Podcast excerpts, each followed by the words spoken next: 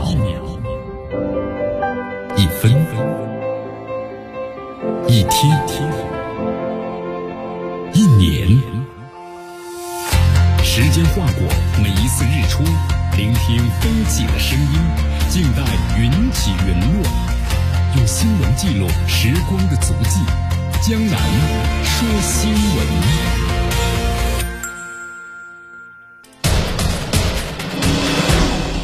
时政要闻，大事汇集，一样的新闻，不一样的观点。新闻早早报，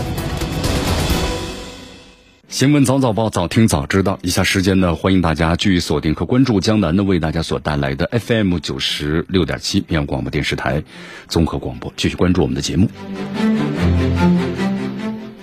好，首先我们来关注一下啊，在昨天，咱们中国外交部副部长马朝旭呢接受了媒体的采访啊，就佩洛西窜台，那么回答了记者的提问。马朝旭呢这样说的：美方称中方呢在台海展开的军事演习啊，那么就像俄罗斯呢入侵乌克兰一样，同时会招致呢国际社会的谴责。这种说法呢是用心险恶。台湾的问题完全是中国的内政，和乌克兰的问题完全是两回事。这美国呢是惯于拱火挑事。根据不完全的统计，从二战结束到二零零一年，世界上一百五十三个地区发生了二百四十八次的武装冲突，其中美国就发起了二百零一场。从这个二零零一年开始，美国发动战争和军事行动，超过了是八十万人死亡，数千万人流离失所。美国为维护自己的霸权，发动了那么多场的非法战争，杀害了那么多无辜的平民，现在又公然跑到了台海制造事端，我们能够？允许吗？那肯定不能够允许的。但是我们中国是不会跟着这美国的节奏走啊，对吧？因为我们在节目当中谈到了，啊，咱们众多的网友们在那一天，你看特别希望能够把佩洛西的飞机打下来，对，那确实是痛快了。但是呢，那在国际上限于中国呢，于不利。你看现在的这个局面是怎么样呢？世界上一百七十多国家是支持中国的，是站在了中国正义的这一边。那美国呢？只有他那群小弟几个国家，同时我们中国没有录入到这美国的节奏当中，对台湾是围而不打。你看，只要这经济一封锁的话，拿下台湾是很轻松的一件事情。但是经济封锁呢，让台湾现在怎么样呢？咱们民众对蔡英文当局的话，他非常的愤恨。我们说了，这次的这个军演呢，虽然已经是结束了，但是呢，整个的演习并不是完全的结束。解放军的持续军演是警示这个挑衅者。你看，在从八月八号开始啊，咱们解放军东部战区呢又继续在台岛周边的海空域进行了实战化的联合演训，重点演联演习的是什么？就联合反潜，还有就是呢对海突击行动。你看之前七十二小时对吧？咱们这个锁台演习之后，那么现在呢继续在台岛的这个周边的演训，那是震动了世界。你看这国外的媒体都在不同的。借着解解读啊，你看这个日本的读卖新闻这样说的：说宣示解放军的台湾呢这近战演习啊逐渐是常态化了。与此同时呢，咱们解放军在黄海呢进行了一场呢从本月呢就六号开始为期十天一直到十六号实弹演习。从渤海呢从八月八号开始以为期一个月的军事演训活动。你看看这军演活动呢是一直持续下去，时间呢就是个长和短的问题。那么这两场军演呢肯定是有意义的。配合呢，台海有事之时，如何震慑可能会增援的美日等等的有台的兵力？那么这次军演呢，可能只是个开端，是吧？你看岛内的这媒体感叹的，台湾被压缩的战略空间那是回不去了，对呀。九六年到这二零二二年，大家算一算，这多少年过去了？咱们中国在这军事科技方面，那实力是不可同日而语了。在九六年的时候，美国两个航空母舰舰队。那当时在台海演习的时候，他直接开到了台湾海峡。咱们那时候实力有限的，对航母的打击，咱们的这个 导弹，这个是打击的距离也是有限的，威力有限，距离有限。但是现在就不一样了，你看咱们中国现在超音速导弹，美国能够拦截吗？不能够拦截。所以这次军演一开始的话，你看这美国航空母舰跑哪去了呢？急退呢几百海里跑了，能发生吗？不能够发生了啊！这就是中国。我们说，在军事科技实力方面呢强大。日本媒体呢还特别谈到，那么，日本的这个防卫大臣岸信夫表示，受美国众议长的佩洛西访台的影响，两岸的关系紧张有所增加。那么，在此基础上呢，日本将充分的认识到台湾海峡的和平和安全的重要性。那么，今后呢，将切实关注警戒和监视相关的活动。你看，最新这个信息显示啊，就相当刚才为大家介绍的，像这个联合反潜，还有就是打击水面舰艇目标，是这次演训的重点。美国的攻击性核潜艇啊，如果潜伏在咱们中国的周边。我们说，对咱们中国的国家安全肯定会构成的严重的威胁，所以咱们中国，你看解放军那么加大的就是关于大搜查这个反潜攻潜的这力度，啊，目的呢很明确，就让美国潜艇在咱们中国周边的尤其一个几个重点的海域，你无法遁形。那么另一方面就是美国的航空母舰，啊，也包括它的这个其他的战舰，有可能会进入台湾海峡实施挑战。但是这次呢，我们说演习的重点科目就对水面舰艇的重点打击。所以说，这美国是很自觉的呀。我们说这美国的自觉，那是实力的对比呀，对吧？如果美国认为咱们中国人民解放军的海军，你的这个实力对他没有任何的威胁的话，你的岸基导弹，或者说你的海空这个对舰导弹打不过来的话，距离不够的话，或者他们能够拦截的话，那肯定就是随意进出台湾海峡。但是现在，他美国敢吗？不敢了。我们说这就是对美国的严重的警告。好，这次咱们解放军呢在渤海和黄海的演习呢，吸引了外界的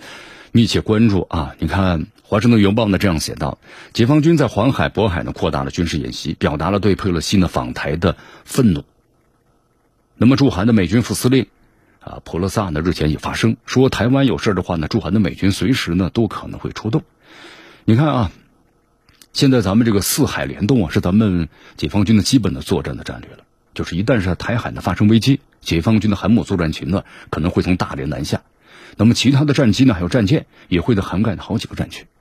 所以说对于这个驻韩的美军来说呀，那么能否呢先行攻击和牵制即将南下呢支持作战的解放军是个关键。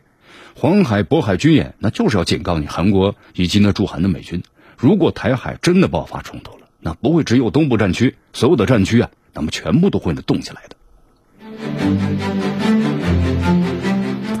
好，接着大家呢看一下啊，在日本媒体，特别是日本的一些右翼政客，蠢蠢欲动啊，有点渲染这个台海有事的这么一个氛围了。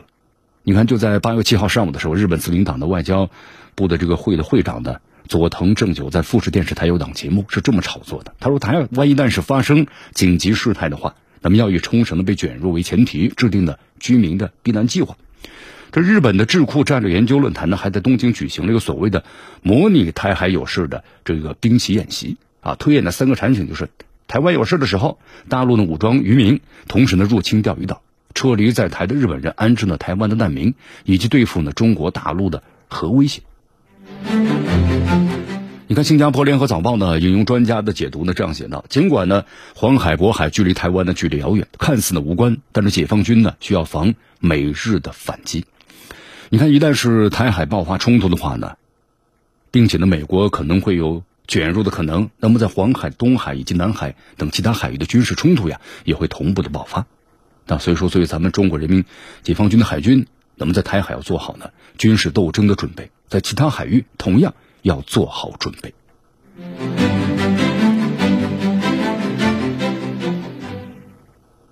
好，这里江南再为大家分析一下啊，你看，我们说这次军演呢。它不光光是一个简简单单的军演，它更是传递着一个信息。你看，这次咱们解放军呢环岛的军演呢，具有后发制人的这么一个意思。咱们解放军呢把这个防空识别区和海峡中线呢推到了台岛的周边，这个变化是非常大的，而且它是常态性出现在台岛周边的啊。那么将是咱们解放军的获得制海制空权的一个标准的做法。大家明白意思了吗？就是只要咱们想做。我们就有能力现在改变区域势力的均衡，这就是实力。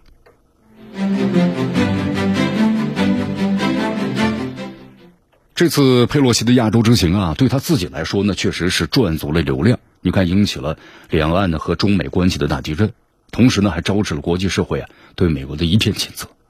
啊，新加坡、马来西亚、韩国对佩洛西的来访，我们说那都是一个非常谨慎的态度。韩国总统尹锡悦，我们都知道对吧？以休假为名，闭门不见了。因为这些国家呢很清楚，自己尽管可以在中美之间来寻求平衡，但台湾问题可是咱们中国的红线，那是绝对碰不得的，啊！但是并不是所有的国家都知道或者清楚这一点。你看，在佩洛西这次亚洲之行啊，日本呢，我们说无疑就除了是美国之外啊，那个最高调的那个国家了。你看，在这两天啊，这个新闻媒体报道，在咱们解放军在台海举行大规模军演的第二天，日本呢就伙同七国集团，然后呢发表联合声明，对台海的问题啊指手画脚。再之后的话呢，日本的首相岸田文雄又乘着联合国秘书长的古特雷斯访问日本的机会啊，当面的还告状啊，他说这个解放军发射的弹道导弹呢，落在了日本所谓的专属经济区啊，因此呢，中方的军事演习，那么关乎到呢日本的国家安全，就是给这个古特雷斯呢告状了。不过呢，话说回来，这古特雷斯呀，没有正面的对日本的告状进行了回应。在访问结束之后呢，他只是在社交媒体上对岸田文雄的欢迎呢表示感谢，一个字儿的媒体啊，中方的军演。这里江南要提一下啊，作为这个八月份的安理会轮值主席国，咱们中国呢也绝不可能允许日本在联合国呀，那么借相关的话题来搅动这个风浪。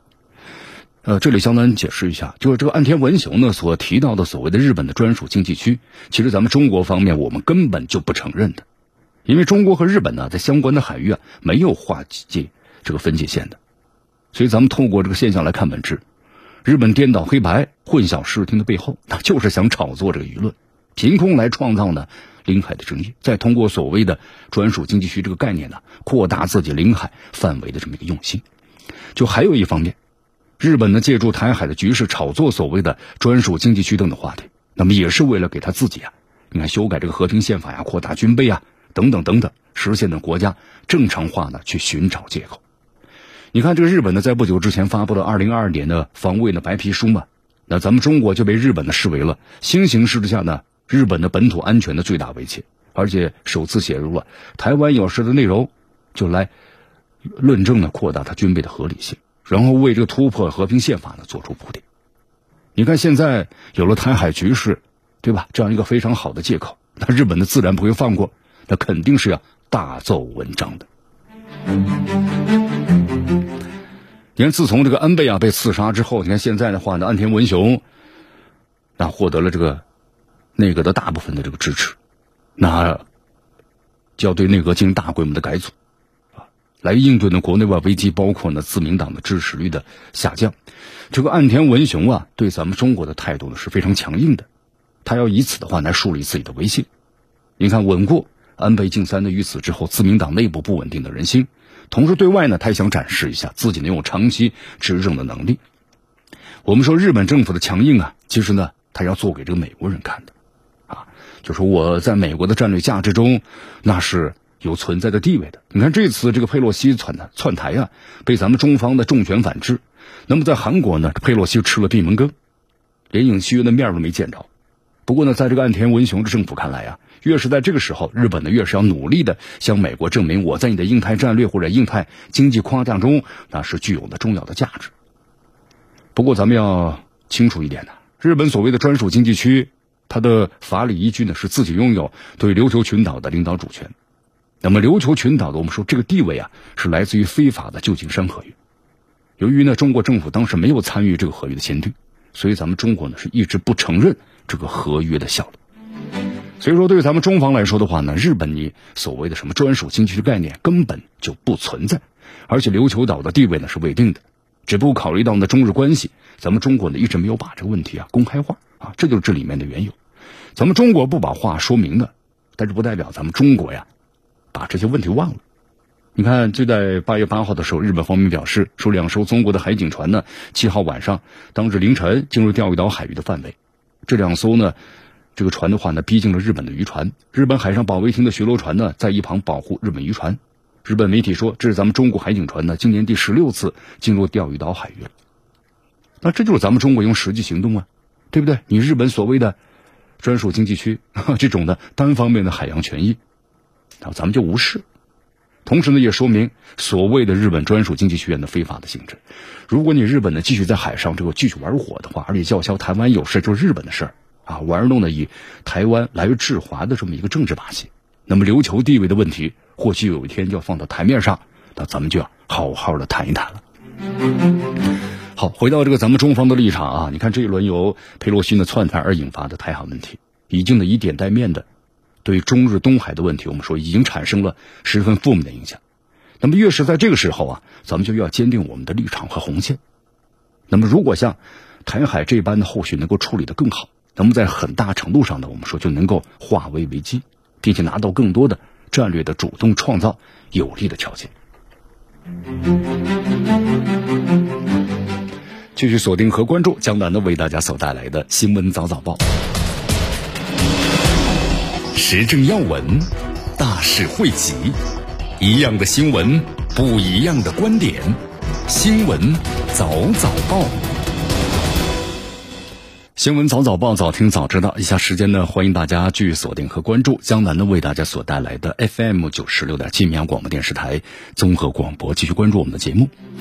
你看，为了反制这个美国众议院的议长的佩洛西窜访台湾，咱们解放军的围台军演呢，已经进行了很多次了。那么最近的话呢，你看这个美方啊也有新动作。呃，昨天看了一则消息，这个印度军方的高层透露说，美国要和印度在临近中印边境的地区啊，要展开的联合军演。我们说现在呀，刚好是中美关系最紧张的时期。那美国和印度突然就透露要军演了，那这里面有什么信息呢？大家都知道，咱们中国和印度在边境发生过多次的冲突啊。印度呢也是作为四方安全对话的一员，和美国走得很近。那这段时间呢，美国和这印度呢发爆出了消息啊，十月下旬和美国要举行联合军演。那么这次演习啊。就聚焦是高海拔的作战训练，演习地点呢是在印度北部的北阿坎德邦的多山地区，就是奥利这块。那么距离咱们中印边境的实际控制线呢，大约是九十五公里。你看这个地点安排呀，我们说显示出了印度对咱们中国态度在变化。就这个演习的话呢，看了一下，它不是单个的演习，它是一个系列演习。从本世纪初就开始了，展开过十多次。那么时间安排啊，它不是固定的，呃，而是呢突然性的、针对性的。那么从这个举行地点来看呀，那么透露出东道主的这个用意。你看，距离咱们中国的边境呢是啊，距离中国的边境是九十五公里这个距离。你说近呢不算近，那说远呢真不算远。但这毕竟呢是和中国的边界。它不是和巴基斯坦的或者其他国家的边界，所以说这个消息出来之后呢，那肯定是受到了咱们中国的关注，啊，这也大概是印度呢原本希望达到的个效果。根据公开的资料啊，这场演习呢是两年一次，之前的话呢是二零一四年到二零一八年，在印度境内，啊，地点呢虽然也是在这个北阿坎德邦，但是其位置的话呢，应该说更靠南边一点，那么离边境地区呢更远一些。我们说离得越远，那肯定是敏感度就越低。考虑到这个二零一八年加勒万冲突呢，我们说当时还没有发生，那么印度对中国的敌意呢没有那么严重。在这个二零二二年呢，印度把沿用了好几年演习地点呢，就改到了更靠近边境的奥利，那么就说明这个问题了。那美国方面呢接受印度这个安排，也从侧面说明了美国他不觉得这样呢可能会对中国有多大的刺激，那么觉得即使要刺激到中国，哎，这是好事对吧？对于美国来说，他认为它是好事那么，这个美国和印度的演习是针不针对咱们中国的呢？你看，美国军方呢还搬出来之前的所谓什么自由开放的印太这类话啊，来评论这次呢美国和印度的军演，没有提中国。但是我们知道，这个美国的真实意图肯定是离不开咱们中国的。你看，我们说美国之前的话，假想敌就两个嘛，中国、俄罗斯。所以在这个意义上，不论这个美国在什么地方举行军演，那么它针对中国、俄罗斯。这个答案都不会有太大的问题。我们说，就演习本身来说呀，往年这类演习呢，美国和印度参与人数呢不多，一般就是那么几百人，而且主要内容不外乎啊，就是说这个严寒天气生存啊、空中医疗救助啊等等等等。和美国在欧洲啊，动辄就是几千人或者上万人参与，那么这个只能算是一个很小型的演习。那么这次美国和印度呢要举行的，就是说是在一次小型特殊下的军演，象征意义啊，其实大于呢实际操作。所以咱们呢也不用过多担心或者关注，对吧？几百名美军，啊，除非人人是美国队长，否则的话呢，不说是距离中印边境啊实控线九十多公里，就算是九公里，你这几百人改变不了现状。而且军演呢又不是长期驻军，那美军走后呢，那么中印边境还是原来那个样子。所以说，对于这次演习的话呀，其实呢大可不用跟风啊，那么更不用过多的渲染危害和美国野心。国家之间呢你来我往是常态。堂堂正正的对手，正大光明的竞争，这才是应有之义。美国和印度现在呢有什么小心思？只要是没有实际危害和原则性的挑衅，咱们呢也不用太在乎，对吧？泱泱大国之风嘛，看在眼里，无需介怀。好，现在呢，我们说当今这个国际环境啊，咱们中国呢没有跟随西方，特别是这个俄乌冲突的问题上，没有站在西方这边，咱们去制裁俄罗斯。在这个台海问题上呢，对美国做出了激烈的反应。那么在疫情之后啊，我们说经济啊陷入低迷，也有能源或者是供应链，你看一系列麻烦，这就是西方世界现在的一个写实啊。那对咱们的敌意，它能消减吗？不能够消减。那么至于印度呢？印度呢，它不属于西方国家，它是作为和咱们中国要在边界呢有这个纠纷的邻居，以及呢和西方在制度上有相同之处的世界最大的民主国家。那国内呢有这个对华强的声音，包括动作，这呢也是比较正常的。咱们中国现在呀，被这个西方世界，包括它的外围伙伴呢敌对的局面，现在看一看，至少现阶段是没有变化的。那么让这个国内的舆论关注的，包括涉及到美国西方的联合军演，这也不是第一次，我们说也不会是最后一次啊。那么对于这次美国和印度的边界军演呢，包括其他之后的一些类似演习啊，其实呢，啊，江南的看法就是，他们演就演他们的吧，对吧？反正经费咱们也不不是我们出，那国际法呢也没有禁止这种演习啊。只要你不越过边界，没有什么原则性的挑衅，那就是你演你们的，我们呢巍然不动，冷眼旁观。对，但是呢，咱们现在要瞪大眼睛看什么呢？看谁呀？要注视到我们的身边。你看，昨天有这么一个消息，美国中央情报局。忍不住要过来蹭热度了，而且呢，披露了将矛头啊要对准咱们中国的一系列环节啊，这到底是怎么回事呢？美国中情局的副局长啊科恩昨天表示说，反恐工作呢是美国中情局的优先任务，但是最重要的还如何了解和应对中国。同时提到呢，中情局将为此投入更多的资金和资源。你看，这美国情报机构的官员表示啊。为了更好的应对所谓的中国威胁呢，白宫方面呢需要更多的内幕信息，其中就包括了中国在量子信息科学和人工智能等领域的发展状况。那怎么去得到呢？那就通过这情报手段，需要情报人员呢渗透到相关的企业或者机构的内部。你看，这是一个大背景啊。随着咱们中国这个发展，那越来越多的西方国家对中国都非常感兴趣啊，特别是在科技方面。所以说，你看这个美国中情局的副局长就说了这么一番言论。啊，重点是要把大量的人力、物力、财力，那么投入到呢涉及中国的情报工作。他举了一些例子，说数百名曾经啊从事呢反恐情报的官员可能会被调往呢和中国从事相关的这个职位，而学习中文呢成了很多谍报人员的必修课。而且中情局啊现在呢也要试图招募会讲汉语的工作人员，展开专项的训练，啊，甚至呢特意对特殊人才缩短这个背景审查的时间，要求尽早的上岗工作。你看，这是美国将战略中心啊从反恐转向了大国竞争。其实这事儿啊，大家并不陌生啊。去年十月份，们看这个新闻嘛，中情局就宣布成立中国任务中心啊，满世界搜罗熟悉中国文化的高端人才啊，专门来搜集咱们中国的一系列情报。我们说境外的势力渗透啊，那真的是无孔不入啊，甚至可能隐藏在咱们身边，是不是？所以咱们每一个中国人呢，都要有最基本的警戒心理，警惕身边的不法分子。好，其实咱们话说回来啊，这个美国情报机构，你看这么大张旗鼓的宣称披露这样的信息啊，说目标对准中国，那一方面就是为了抢风头嘛，啊，证明自身的重要性，以便申请到呢更多的经费，跟着美国的军方也是一样的，对吧？中国威胁论，那就让这美国国会给我多拨这个军费。那么另一方面也不排除，中情局等机构呢会利用一些子虚乌有的借口大做文章，来大肆的炒作呀中国威胁论。加强对中国的舆论攻势，所以咱们呢也不妨等着看啊，他们会以怎样低级而卑劣的方式来泼这个脏水。但是咱们话说回来啊，国家的安全无小事啊，在情报领域，我们说这是一条看不见硝烟的战线上，咱们每个中国人都有责任和义务保守呢国家的秘密。继续锁定和关注江南的为大家所带来的新闻早早报。时政要闻，大事汇集，一样的新闻，不一样的观点。新闻早早报，欢迎大家呢继续锁定和关注江南呢为大家所带来的 FM 九十六点七绵广播电视台综合广播，继续关注我们的节目。这佩洛西窜台啊，我们说中美的局势呢高度紧张。那么韩国外长呢朴振啊，在八月八号下午就发出了啊，就是这个声明嘛，就是前往咱们中国开启为期三天的访华之旅。啊，这次的话呢，我们说这个朴振访问中国呀，是尹锡悦政府上台之后呢第一次派出高官这个访华。我们说敏感的时刻，这韩国外长访华，那肯定是有重要的意义啊，对不对？你看这两天的话呢，我们说，啊，访问之后，咱们将同中国外长的王毅进行这个面谈，啊，在之后的话，咱们中国也证实，确实个消息呢是真的。那么这次两位外长的会谈呢，也是从七月份出席这个 G 二零，就是外长会谈之后啊，第一次见面。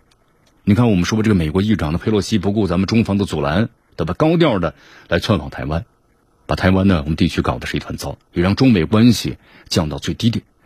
呃，一直以来呢，美国的目的很明确，就拉拢这个亚太国家来制衡中国。那么韩国、日本呢，它始终处于是美方的这么棋局当中。在尹锡悦政府上任之后啊，韩国一直强调要加强的就是韩美的同盟关系。我们在节目当中也做过分析，它的安全方面确实需要美国，但它经济方面呢又需要中国。韩国呢和日本就形成了个鲜明的对比啊，在佩洛西我们说窜台这个事上，你看韩国总统尹锡悦呢，包括这个外长，在佩洛西访问韩国的时候呢，非但是没有见，对吧？还刻意的避免和他谈论的台湾的问题。而且最近这一段时间，你看台湾，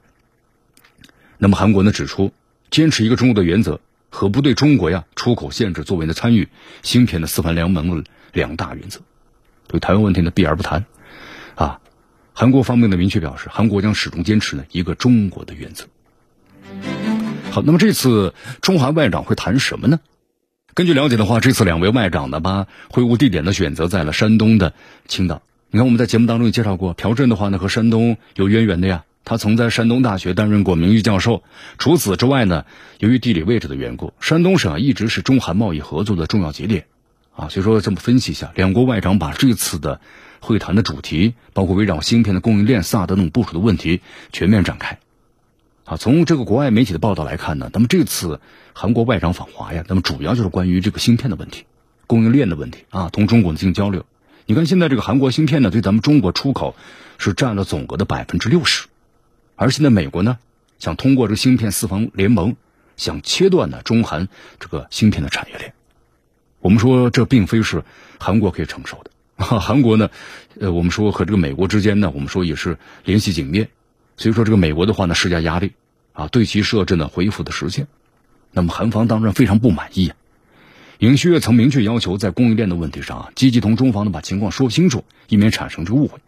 现在这个韩国呢，同美国啊提出两大要求，一个是要尊重中国一个中国的原则，那么第二是不对中国呀出口做出限制。就还有个问题，就关于萨德的部署问题，这是中韩两国之间的一根刺啊。咱们中国呢，我们说一直都表示不会反对呢他国维生自身安全，但是坚决反对将措施建立在破坏中国安全力的基础上。你看之前的话，尹锡悦政府还一直表示说，在萨德问题上呢，并非是中韩两国能够达成共识的事情。所以这一次，那么两国外长是不是会就这个敏感话题展开一些讨论呢？那么这也是媒体关注的焦点。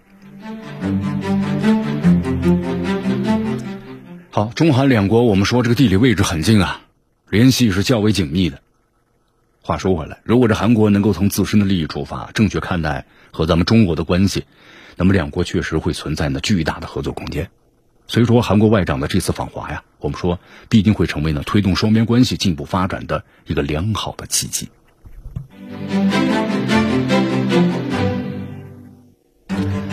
这里是江南呢为大家所带来的新闻早早报，继续锁定 FM 九十六点七绵阳广播电视台综合广播，继续关注我们的节目。我们再来到美国啊，昨天这个美国的联邦调查局就是 FBI 呢，突然大规模的包围和搜捕了特朗普的海湖庄园，哟，这到底是怎么回事呢？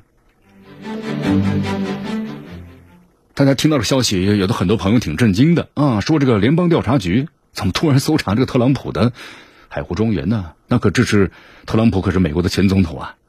这在美国的 FBI 的这个历史上是根本就没有过的事情。所以说，连特朗普听到这个消息之后的话，据说呢也感到非常的震惊。不过在媒体采访当中啊，特朗普没有，就特朗普呢没有说明原因，就是为什么这个 FBI 呢会去搜查他这个海湖庄园啊？他只说我此前呢已经配合做过调查了，那么这次的搜查呢是不应该的。根据新闻媒体的这个报道啊，说大量的 FBI 的探员呢包围了海湖山庄，甚至把特朗普的保险柜都打开了，所以大家就看到了这次搜查的程度要非常严厉。咱就说 FBI 去是肯定有目的性的啊，想要获得什么关键性信息或者什么材料，那么他们到底要获得什么呢？就为什么会搜查呢？好，我们来简单的分析一下。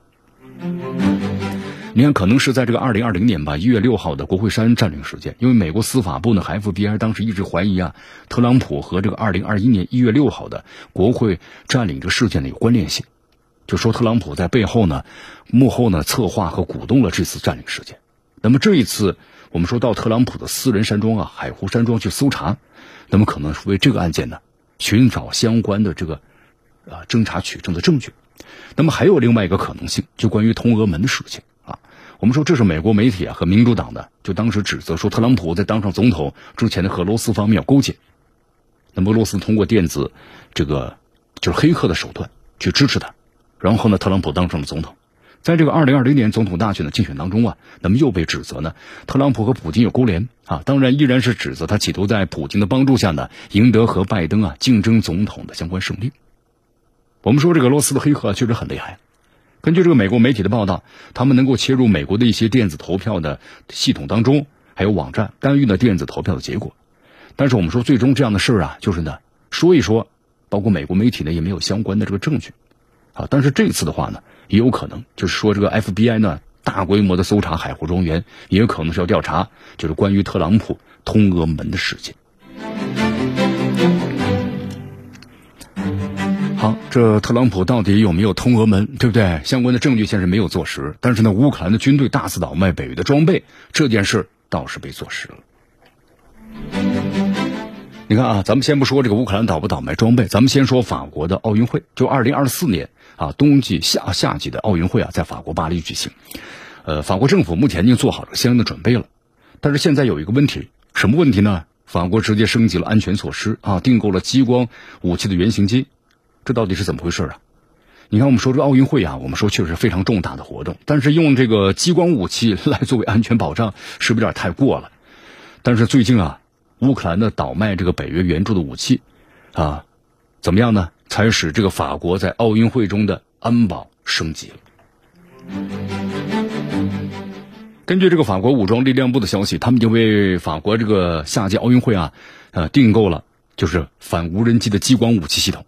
据说这个原型机啊，可以干扰无人机的观察这个部件，同时会改变呢，就是微型无人机的相关的结构。呃，据说就是直接把它烧毁的话呀，那就需要几秒钟的时间，就发射强过大的激光束，导致无人机呢升到极限的温度，然后呢烧毁或者直接关机。你看，为什么把这么一个非常强大的武器安排在奥运会期间呢？据说还是西方自己造的孽啊。因为如今这个武器黑市啊，流通着很多来自于美国的无人机，比如说像凤凰幽灵啊、弹簧刀无人机啊。那么这些无人机怎么会跑到黑市上去了呢？那就是由这个乌克兰做的好事了！因为现在的话呢，我们说美国西方国家在对那个乌克兰进行军事援助，但是这个援助我们说一直没停止啊。从这个乌克兰的总统泽连斯基的说法来看呢，西方的援助武器从来就没有这个及时过啊，所以泽连斯基你看从一开始就不断的要武器，不断的要武器。那北约援助给泽连斯基的武器确实不少了，杀伤力呢，而且是越来越强。你看，从这个刚开始的单兵防空导弹吧，到如今的地对空导弹系统 M 七七七榴弹炮，对吧？还有海马斯这个火箭炮。虽然北约的目的是清库存，但是到现在呢，北约各国的这个援助数量早已经是超过了清库存的地步，超出这部分让西方国家肉疼啊。但是现在有一个问题啊，让这个北约的更头疼。就是北约援助给乌克兰的武器啊，直接被乌克兰转手就拿到暗网上去低价售卖了。那么另外一个关键问题就是，售卖之后的结果呢，反而让这个北约各国自己要承担后果。要不然法国这次怎么出这个大价钱去买这个激光武器系统来做安保呢？那就是要专门针对这个无人机的无人机啊。所以说，这乌克兰倒卖北约装备，人呢这可是坐实了啊！因为现在这些武器系统啊，更多的出现在了这武器的黑市上。你看，就刚才我们所谈到的这暗网，啊，俄罗斯的记者呢伪装成这买家，得到了可靠的消息。美制的凤凰幽灵无人机在暗网上的价格呢非常低，四千美元就可以买到了。美制的弹簧刀无人机啊也转手出售，那么价格呢也是非常低。咱们先不说这个弹簧刀无人机了，就说这个凤凰啊幽灵无人机吧。据说这款无人机呢是美国为了满足乌克兰战场需求专门研制的，针对俄军的无人机装备。但是没想到呢就被乌克兰转手就以四千美元价格就卖了，而且不仅仅是在暗网上售卖。而之前还有这个爆料的视频显示啊，乌克兰军队呢还拿西方援助的装备啊，直接跟这个俄罗斯的士兵换食物，对吧？一名单背党单兵导弹可以换一箱或者十箱左右的罐头，十盒罐头的价格，我们说可能连几百美元都没有。那么西方造价数万或者上亿美元的装备就被换了食物了，可能泽连斯基可能都不清楚吧？是不是？所以每天要装备啊。呃，而且呢，前两天还说欧盟呢没有给剩下的八十亿美元是不负责任的行为。其实呢，我们说光转卖装备啊，这一点就供西方消化了。那么接下来的操作呢，直接让西方自己傻眼了，因为流入这个武器黑市的西方武器装备，那最终大部分可能会落入极端武装分子的手里头去。那么一旦是落入到这些人手里头，那流入中东或者是中亚的极端武装分子手里，那美国就不可能睡个安稳觉，因为这些呢都是那在以后成为攻击美国的主要装备。而且和美国站在一根绳上的，我们说这些北约国家，那估计也好不到哪去啊！你看，从这些披露的各种的视频或者信息、武器的数据库来看呢，倒卖西方的武器装备这些事儿呢，那么显然不是呢被发现的那个时间段干的，明显是早就开始了，应该是从第一批啊西方的原武装装备呢到达之后，那么就有人打起了这个主意。所以说现在的话，北约各国那是自作自受啊啊！那只能用高科技武器来武装自己吧，因为俄罗斯扩大这次的军事目标范围了，北约因此呢停了援助，那不就等同于是北约向俄罗斯低头了吗？但是不停的结果是呢，对于二零二四年的法国奥运会，那法国就要花大价钱去采购呢，啊，可能不只是专门针对无人机的激光武器系统了，头疼吧？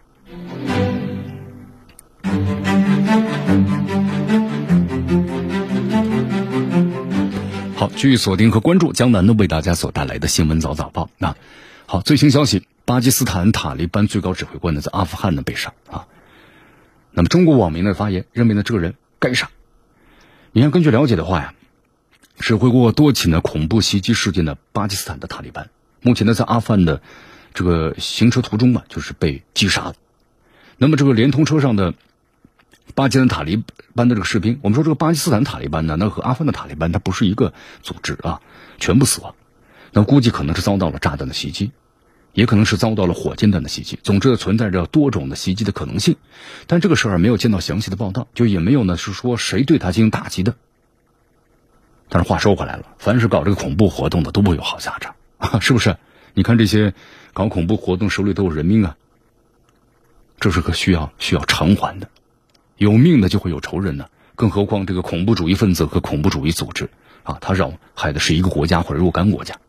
那么正常的这个秩序和生活被他们打破了，滥杀无辜的一群人，所以说他们的被杀或者是互相火并而死，那也是什么呢？因果规律所决定的。那么这次这个巴基斯坦塔利班的最高这个头目被这个清除掉，那么现在呢，根据媒体来看，没有任何的报道是什么人干的。分析一下，简单，有可能是美国的无人机啊遭到这个进行打击报复的结果，那么也有可能是这个阿富汗的塔利班对其进行火拼，那么也有可能是存在其他可能或者是不便说明的原因，对吧？我们想起了这个阿富汗的塔利呃巴基斯坦的塔利班，你看对咱们在这个巴基斯坦中国公民进行过多次恐怖袭击，啊，袭击造成了多名中国人和多名咱们中国工程师的死亡，是吧？